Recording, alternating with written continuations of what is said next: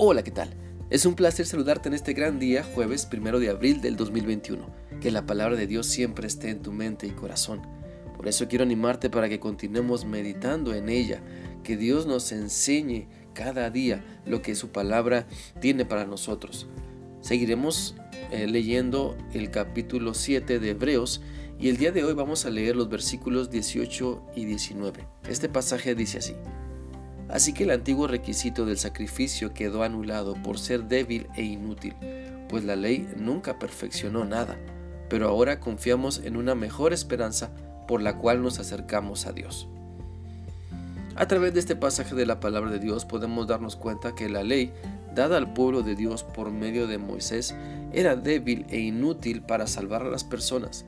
Lo podemos ver en Hebreos 10, del 2 al 5, que dice, si los sacrificios se hubieran podido limpiar por completo, entonces habrían dejado de ofrecerlos, porque los adoradores se habrían purificado una sola vez y para siempre, y habrían desaparecido los sentimientos de culpa.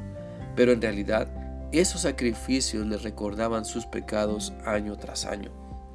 Pues no es posible que la sangre de toros y las cabras quite los pecados. Por eso cuando Cristo vino al mundo, le dijo a Dios, Tú no quisiste sacrificios de animales ni ofrendas por el pecado, pero me has dado un cuerpo para ofrecer. Por lo tanto, tenemos ahora en Cristo un, un solo sacrificio, un sacerdocio eficaz, eterno, que nos justifica, que nos purifica, que nos redime de nuestros pecados a través de la sangre de Cristo, el Cordero de Dios que quita el pecado del mundo. Ya no es necesario el sacrificio de animales de, animales, perdón, para expiación de nuestros pecados. Ya Cristo pagó el precio por nuestros pecados una sola vez y para siempre. Eso lo dice la Biblia en Hebreos 7 del 26 al 27. Jesús es la clase de sumo sacerdote que necesitamos. Es santo y no ha hecho nada malo. Es puro y no se deja influenciar por los pecadores.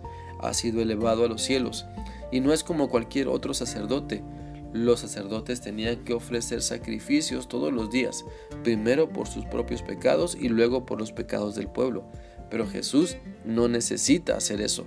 Él ofreció un solo sacrificio una sola vez y para siempre. Podemos entender entonces que lo necesario para acercarnos al Padre Celestial, Cristo ya lo hizo. Solamente por medio de Él podemos conocer a Dios y madurar en nuestra relación. Solo Cristo puede salvarnos, pues nos queda claro que no son las obras que hacemos que nos salvan, que nos llevan al cielo, sino nuestra fe en Él. La Biblia dice en Efesios 2, 8 y 9, Ustedes fueron salvos gracias a la generosidad de Dios porque tuvieron fe. No se salvaron a sí mismos, su salvación fue un regalo de Dios. La salvación no es algo que ustedes hayan conseguido, pues nadie puede decir que se salvó a sí mismo. Así que tenemos una mejor y nueva esperanza para acercarnos a Dios.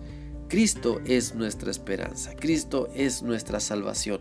Su sacrificio en la cruz y su resurrección de entre los muertos lo ha pagado todo. Y así como Él vive, también nosotros podemos andar en vida nueva.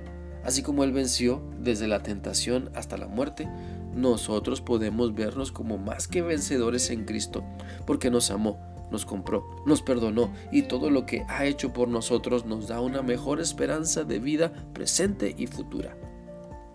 Quiero animarte para que tengas esperanza en Cristo Jesús.